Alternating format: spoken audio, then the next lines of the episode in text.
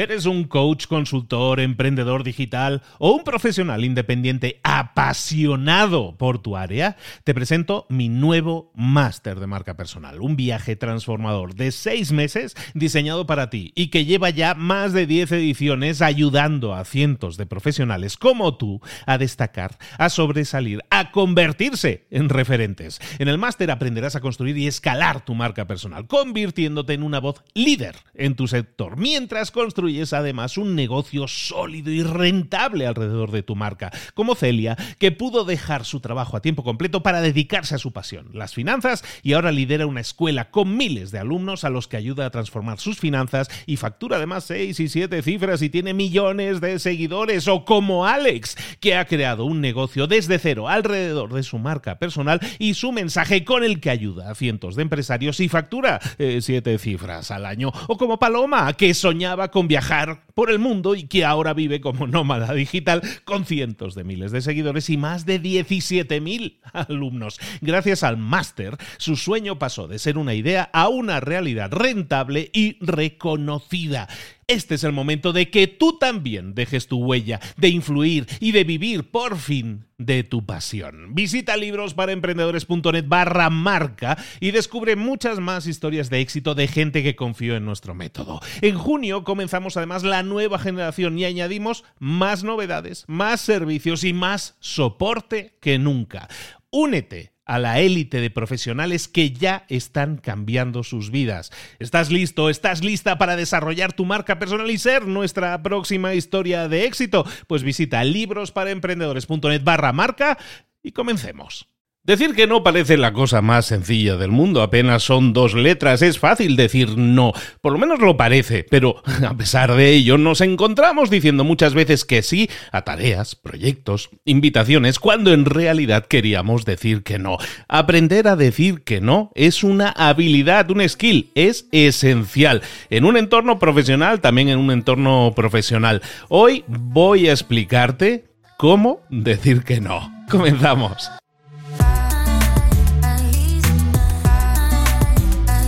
Muy buenas a todos, soy Luis Ramos, esto es Reinvéntate. Aquí estamos de nuevo con un episodio en el cual damos respuesta a preguntas cruciales que tú te puedes estar encontrando en tu vida normalmente cuando estás buscando algún tipo de reinvención cambio, cosas que quieras hacer en tu vida de forma diferente para obtener resultados diferentes. Entonces, eh, habilidades que nosotros debiéramos desarrollar si queremos reinventarnos son, son necesarias, son cruciales y las tenemos que desarrollar sí o sí. Y una de ellas es la de decir que no. ¿Alguna vez te has encontrado diciendo sí a esas tareas, a esas reuniones, a esos proyectos? O viene el jefe y te pide que te reúnas con tal persona y te viene fatal porque tienes la agenda a tope. O viene alguien de otro departamento y te dice, oye, deberíamos hacer esto juntos y tal para avanzar. Y tú dices, no, sí, sí, me parece perfecto, me encanta la idea, pero es que no puedo manejar, yo no puedo hacer malabarismo con más pelotas.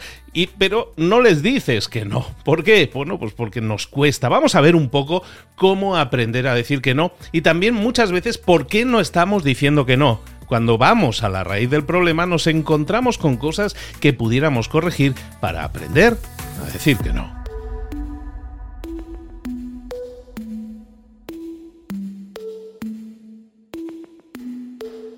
En nuestro mundo laboral actual muchas veces nos enfrentamos a demandas, a expectativas de otras personas y si les decimos que sí a todo, eso nos puede llevar, de hecho, nos lleva a un camino que tiene más que ver con el estrés, el agotamiento o falta de rendimiento. Por otro lado, si yo aprendiera a decir que no de manera efectiva, ¿eso en qué redundaría? En una mejor productividad, mejor o mayor bienestar y también que nuestras relaciones laborales fueran mejores. Decir que no no es malo, decir que no puede ser la receta para superar muchas cosas que ahora mismo son piedras en mi mochila.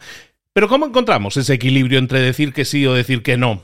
¿Cómo decimos no sin sentirnos culpables o preocuparnos por las repercusiones que puedan tener en las relaciones laborales que tenemos en el trabajo? A lo largo de este episodio intentaré desglosarte estrategias tácticas y darte ejemplos muy fáciles de entender para que puedas manejar de otra forma estas situaciones y lo hagas con mayor confianza, con mayor respeto. Antes de empezar, te invitaría a que reflexionaras sobre situaciones en las que tú personalmente has dicho que sí, cuando realmente lo que te salía era decir que no. ¿Cómo te has sentido después? ¿Cuál fue el impacto en tu trabajo? ¿Cuál fue el impacto en tu vida personal? Probablemente no te ha generado una mejor vida personal ni profesional. Probablemente no estoy prácticamente seguro. Pero entonces eso es algo que te está afectando negativamente tenemos que gestionarlo, tenemos que tratarlo. Si no, si tú quisieras reinventarte, si tú quisieras dar pasos para ser una nueva versión de ti, si no incluyes esta habilidad, la habilidad de decir que no, probablemente vas a volver a empezar de nuevo y vas a cometer los mismos errores y vas a cargarte de estrés o incluso de miedos y culpas. ¿Por qué?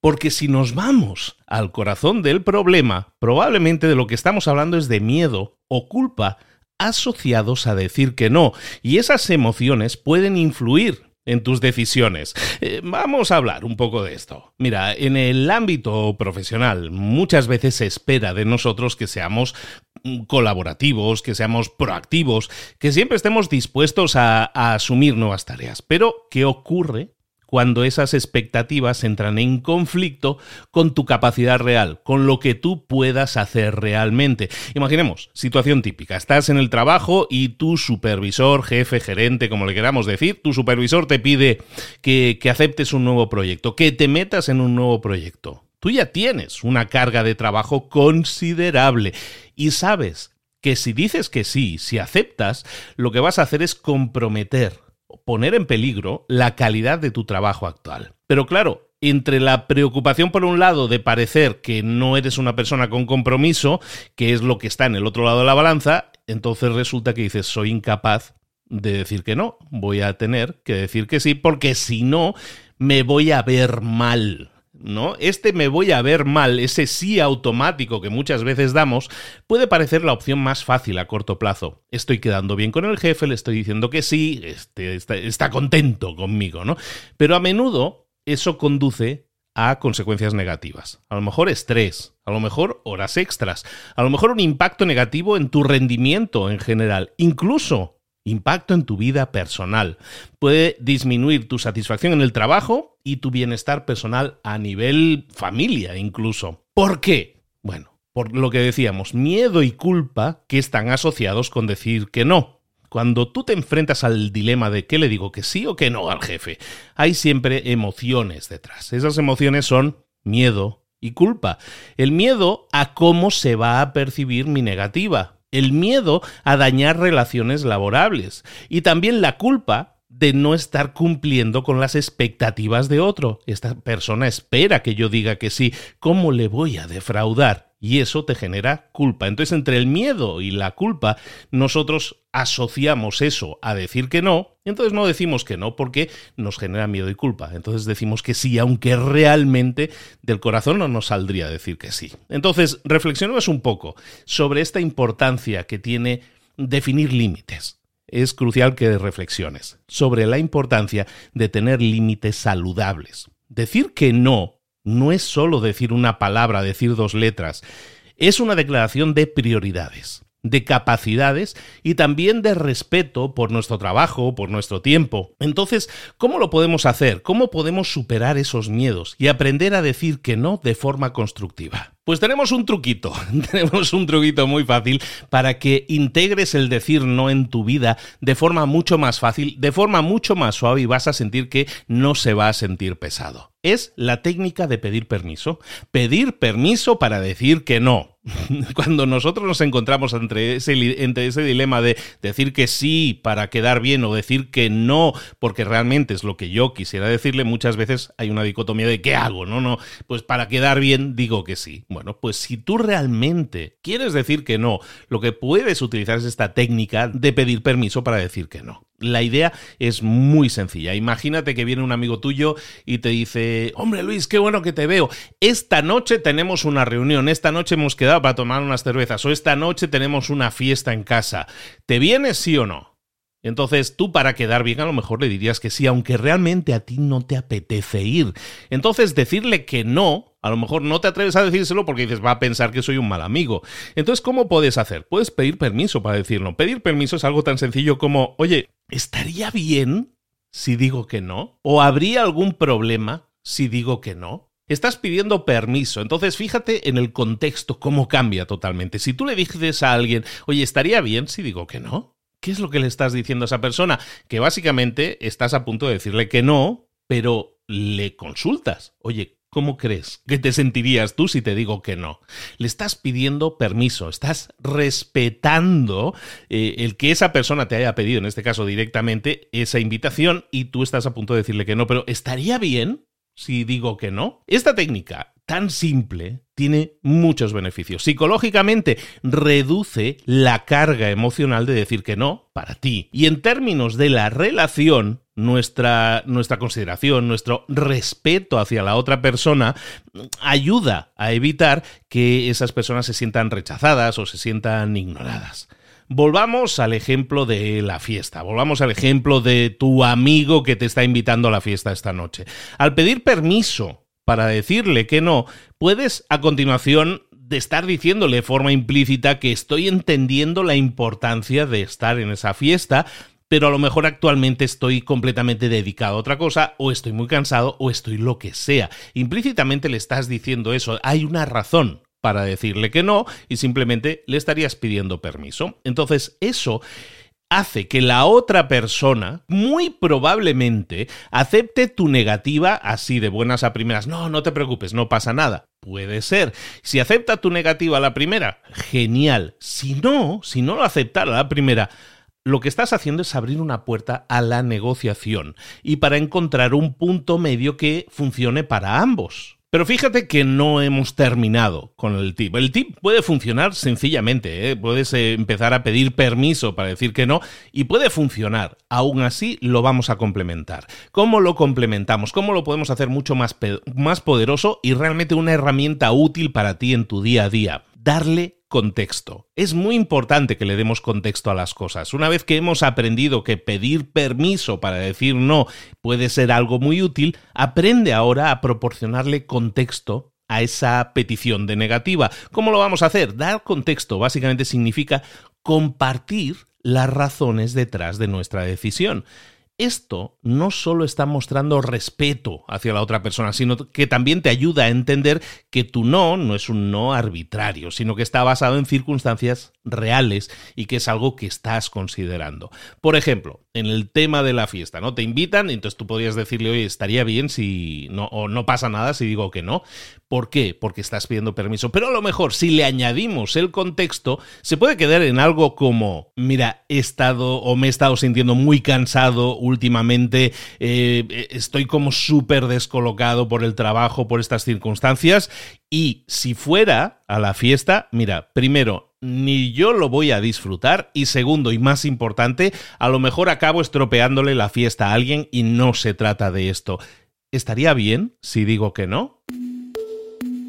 ¿Qué estás haciendo con esto? Si la persona a la que se lo estás diciendo, siendo honestos y siendo transparentes y dándole todo el contexto, no excusas, ¿eh? no le estás dando excusas, sino dándole el contexto, le estás compartiendo tu situación real. Lo que estarás fomentando es la confianza y el respeto mutuo. Al darle contexto, es posible que, que, a lo mejor la otra persona te ofrezca alternativas, te ofrece otras opciones y a lo mejor tú comprendes mejor la situación y a lo mejor incluso él también la comprende mejor.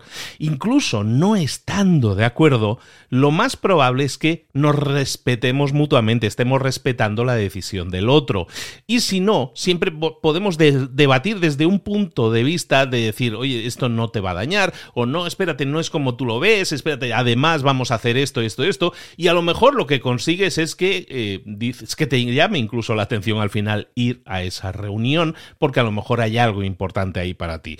Entonces, cuando hacemos esto, estamos desarrollando una habilidad, un skill que nos sirve para decir que no, para entrenarnos en decir que no, que es dar un contexto y luego pedir permiso para decir no.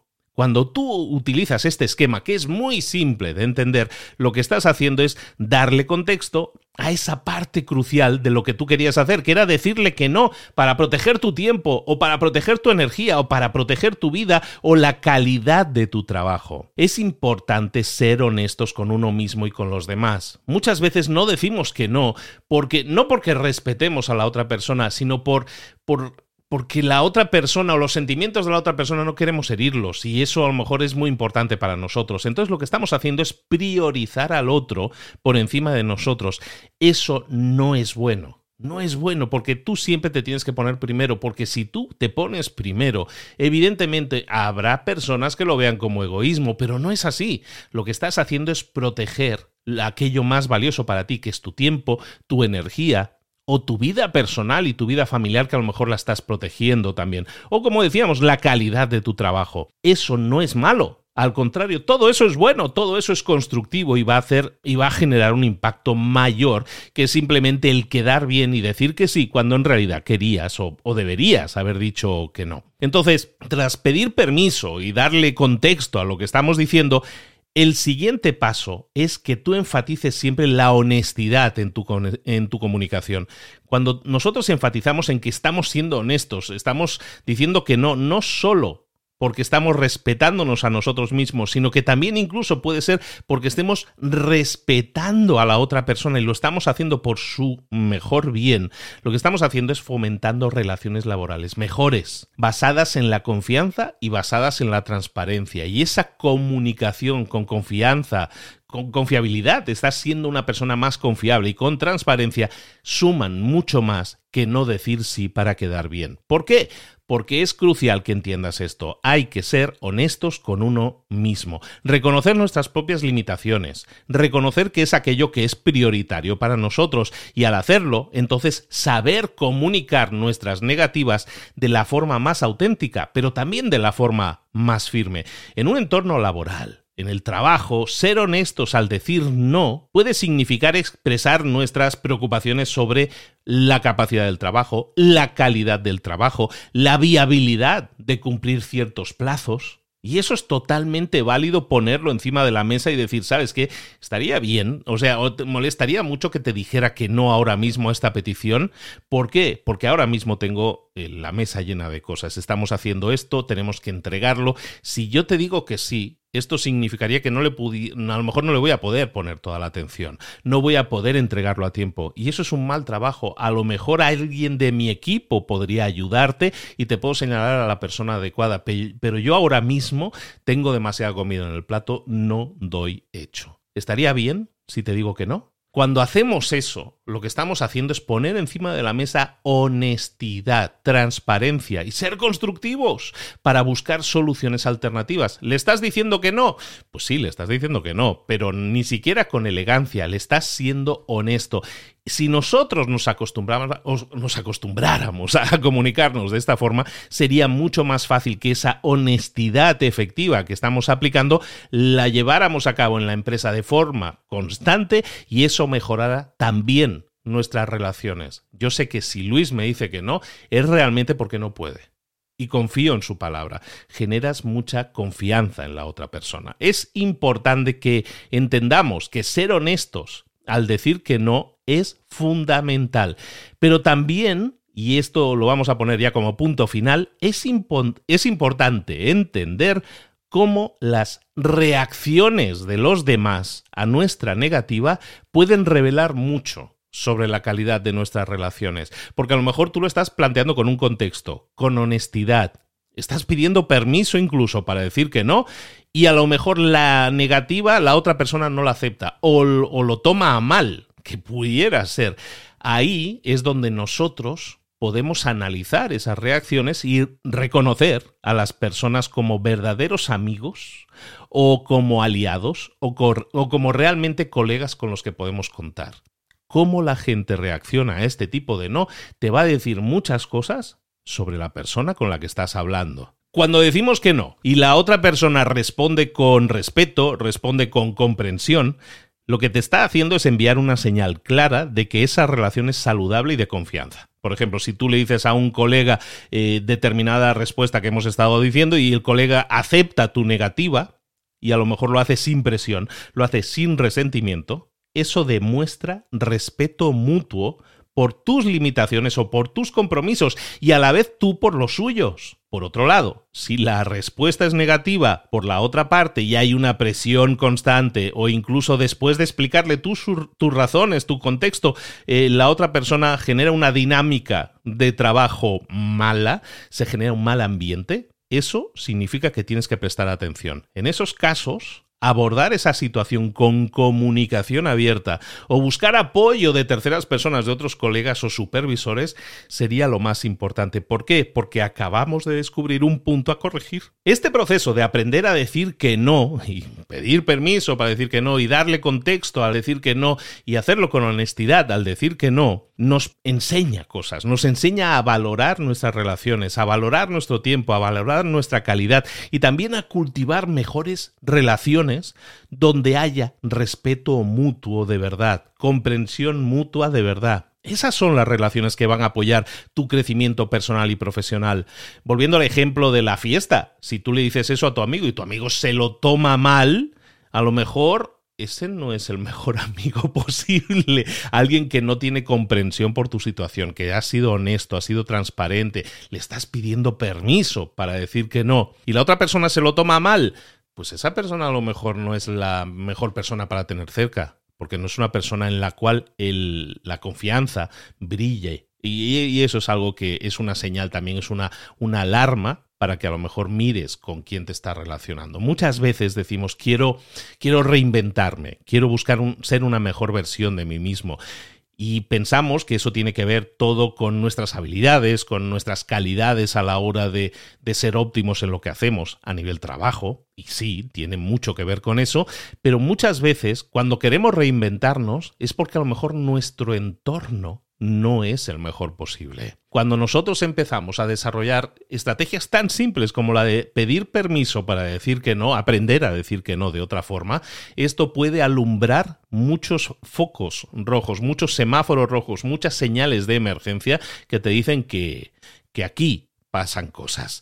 Entonces, vamos a cerrar un poco ya este episodio. Este episodio es más corto, yo creo que yo creo que se autoexplica lo que estamos diciendo, no merece mucho más. Yo creo que es lo que sí merece el, el tiempo es insistirte en que lo pongas en práctica.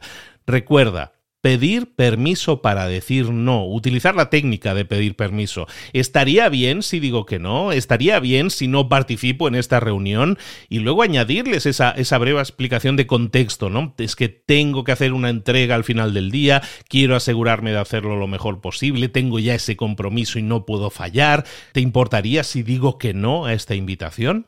Yo creo que eso es algo que te va a ayudar muchísimo si lo entrenas a ser cada vez mejor diciendo que no. Mucha gente puede decir, es decir un no elegante. Yo creo que va mucho más allá de la elegancia. No se trata de cortesía, se trata de establecer tus límites y que los otros lo sepan y aprendan a respetarlos. ¿Por qué? Porque tú eres la primera persona que los está respetando. Te invito a que reflexiones Volvamos un momento al principio, te decía, ¿cómo te sentías cuando decías que sí y realmente querías decir que no? Ahora te invito a reflexionar sobre, espero que pongas esto en práctica, y cómo te sientes al decir que no y cómo ha sido recibido ese no cómo recibe la gente la negativa cuando se la dices de esta manera. De hecho, te invito a que hoy mismo, si estás escuchando este episodio y tienes por delante un día de trabajo, que hoy mismo pongas esto en práctica. Seguramente vas a tener opciones, oportunidades de decir que no. En vez de decir que no o en vez de decir que, que sí de forma forzada, pide permiso para decir que no. Lo vamos a dejar aquí. Recuerda que además, si quieres seguir buscando tu reinvención, tu mejora, tu crecimiento personal y profesional, también hemos incluido en nuestra página web un test de, pues es como un test de personalidad, es un test de reinvención si tú quisieras reinventarte y quieras desarrollar una mejor versión de ti, hay una serie de habilidades, de skills que deberías tener muy desarrollados o buscar desarrollarlos más. En este test de en esta evaluación personal personalizada, además en esta evaluación puedes ver en qué punto se encuentra en qué puntuación podríamos decir de reinvención tienes y si serías una persona que pudiera reinventarse ahora. Si tienes las habilidades, los skills adecuados, yo creo que sí puedes. Evalúalo, es gratis, no te pido nada más que un par de minutos de tu tiempo, respondas a un bloque muy pequeñito de preguntas de sí o no y te vamos a dar un análisis pormenorizado de todas esas áreas de habilidad que deberías desarrollar si quieres tener una transición, una reinvención mucho más sólida y mucho más exitosa. ¿Dónde lo encuentras? En librosparaemprendedores.net barra test. Librosparaemprendedores.net barra test. Test. ¿De acuerdo? Test de toda la vida. Ahí lo tienes. Librosparaemprendedores.net barra test. Esto es Reinvéntate. Aquí estamos de nuevo con nuevos episodios en los que buscamos dar respuesta a cosas que realmente te están inquietando en tu vida y que a lo mejor están impidiendo, están bloqueando que tú puedas reinventarte. Soy Luis Ramos, esto es Reinvéntate y nos vemos muy pronto en un nuevo episodio. Por aquí te espero. Si no estás suscrito, si no estás suscrita, yo que tú lo haría. No te lo pierdas, sé el primero, sé la primera en escuchar este episodio y en participar y en desarrollarte en muchas habilidades que te harán reinventarte mucho mejor. Nos vemos muy pronto, saludos, hasta luego.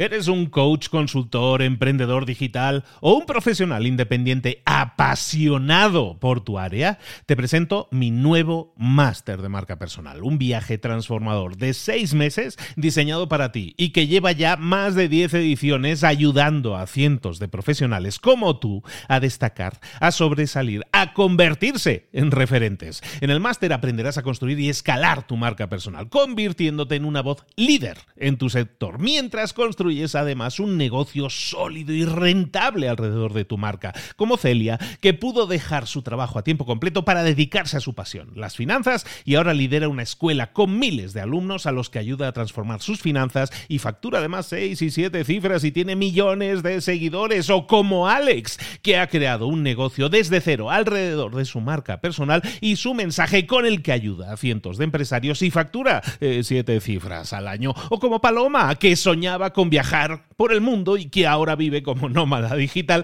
con cientos de miles de seguidores y más de 17.000 alumnos. Gracias al máster, su sueño pasó de ser una idea a una realidad rentable y reconocida. Este es el momento de que tú también dejes tu huella, de influir y de vivir por fin de tu pasión. Visita librosparaemprendedores.net barra marca y descubre muchas más historias de éxito de gente que confió en nuestro método. En junio comenzamos además la nueva generación y añadimos más novedades, más servicios y más soporte que nunca.